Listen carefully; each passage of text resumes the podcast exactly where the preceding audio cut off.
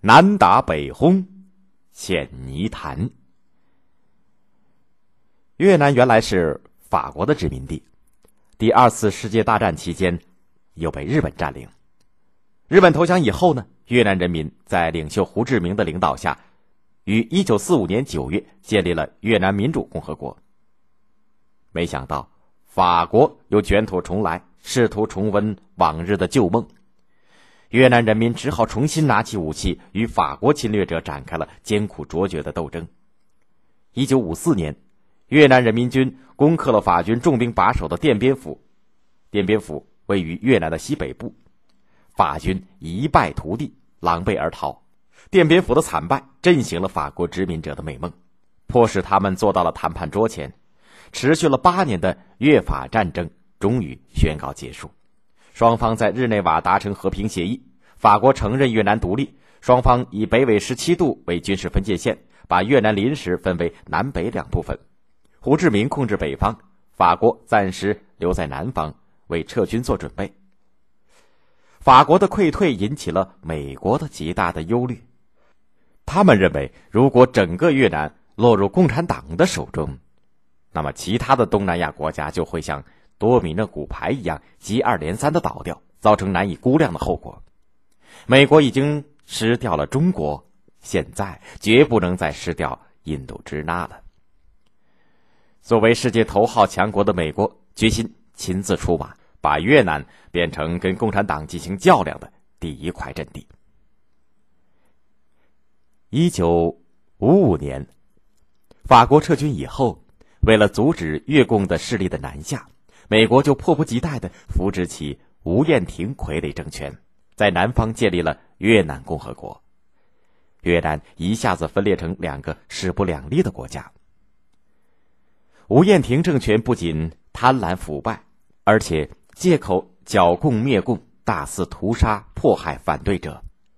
为了争取自由和民主，实现国家的统一，南越人民展开了野火春风般的武装斗争。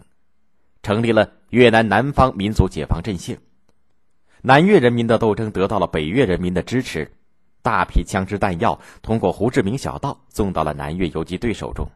面对南越游击队神出鬼没的攻势，南越军队穷于招架，节节败退。一九六一年五月，为了挽救摇摇欲坠的吴彦廷政权，美国总统肯尼迪派遣一支特种部队进入南越，一场不宣而战的特种战争。开始了，特种战争就是美国通过出钱、出枪、出顾问的方式装备、训练、指挥南越军队，提高南越军队的作战能力，然后驱使他们去扑灭南越人民的斗争烈火。南越军队在美国军事顾问的指挥下，对游击队展开了大规模的清剿。他们还在游击队经常出没的地区建立战略区。把老百姓统统的赶进这些由南越士兵把守、用铁丝网圈起来的村庄里，妄图孤立游击队。随着战斗的日趋激烈，美国设立了特种战争指挥部、美国军事援助司令部，派往南越的军事人员也从一九六一年的八百多人激增到了一九六二年年底的一万两千人。一九六三年十一月二十二号，肯尼迪遇刺身亡。他一手策划的特种战争也遭受了重大的挫折，南越游击队不仅仅没有消灭，反而更壮大了，已经达到二十多万人，并且解放了南越五分之四的土地和三分之二的人口。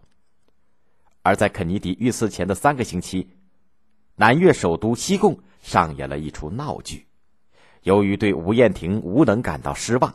美国竟然唆使一批南越的军官发动政变，杀死了自己的走狗吴彦廷，另外扶持了一个新傀儡。约翰逊继任美国总统以后，决心不惜一切代价保住南越。一九六四年的八月五号，约翰逊政府制造了北部湾事件，以美国军舰在北部湾遭到了越南北方鱼雷艇攻击为借口，出动了大批的飞机袭击了越南北方，把战火从南越。扩大到了北越，美国的国会也通过了议案，授权总统扩大战争的规模。一九六五年三月，美国开始了代号为“滚雷行动”的空袭，成群结队的飞机几乎日夜不停的轰炸北越。同时，美国海军陆战队也在岘港登陆，与南越游击队在丛林之间展开了较量。美国终于把特种战争升级为南打北炸为特点的局部战争。美国希望凭借天下无敌的军事力量，速战速决，打垮北越，征服南越。一时间，越南北方硝烟弥漫，越南南方战火纷飞。越南军民没有屈服，他们用步枪、卡宾枪、轻重机枪和美国的飞机展开了较量。有一天。南方新兴西乡的游击队接到了消息，说美军要来这个地区扫荡。游击队小队长阮岳凯提着卡宾枪，带领自己的战斗小组飞也似的跑到了一片翻手地里隐藏起来。不一会儿，六架美军战机低空飞过来，差不多快要碰到树梢了。接着又飞来了二十三架满载美军的直升飞机。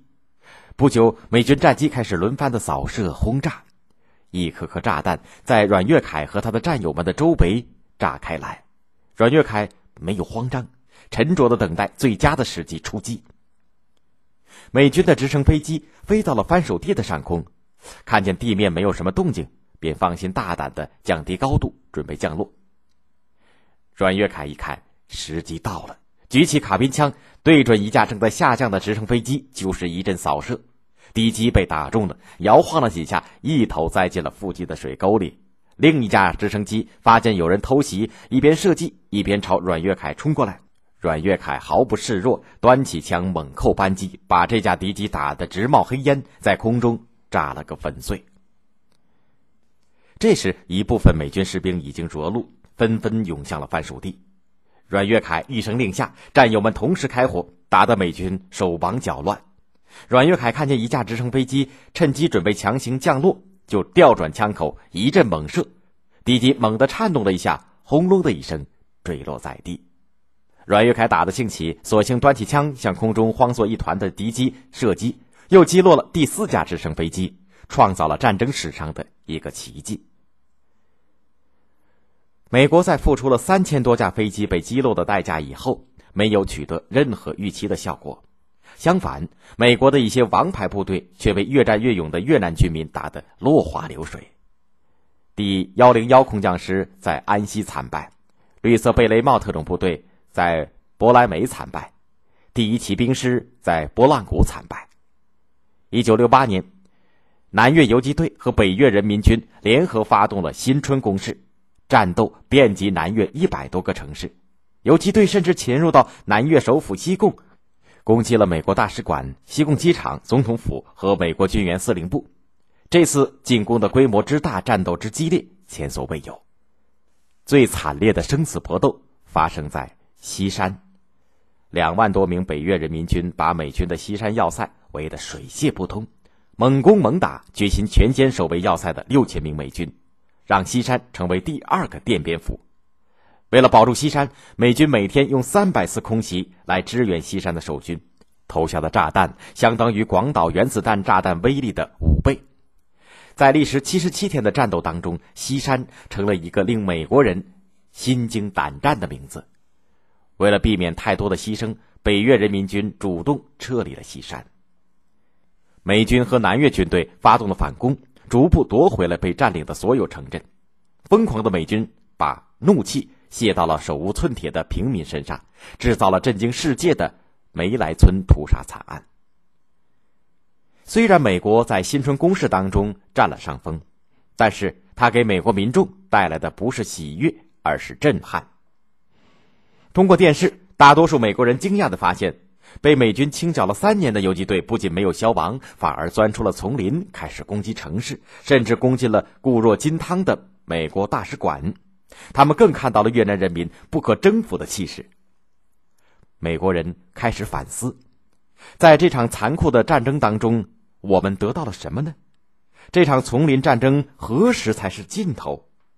美国各地的反战运动达到了空前激烈的程度，光是华盛顿就有几十万民众走上街头参加反战的示威游行，而前线的美军士气也降低到了最低点。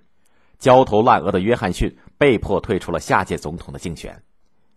一九六九年一月，尼克松当选美国总统，面对国内要求结束战争的巨大呼声，他提出了结束战争、赢得和平的主张。不过，为了维护美国的形象，体面的结束越战，尼克松时而向北越挥舞橄榄枝，时而对北越狂轰滥炸，边打边谈，谈谈打打，一直到四年以后的一九七三年的一月二十六号，美国才无奈的在巴黎签署了关于在越南结束战争、恢复和平的协定，宣布美国从越南撤军。一九七五年春天，越南军民对南越西贡政权发起了总攻。四月三十号中午，西贡获得了解放，一面越南民主共和国的国旗在西贡总统府升起。五月一号，越南南方全境宣告解放，标志着越南实现了统一。也就是在十几个小时之前，最后一批美军士兵登上了直升飞机，在北越军队的隆隆炮声当中。灰溜溜的撤出了西贡，告别了让美国损失了五万八千个生命的越南，越南战争成了美国人民心中永远的噩梦。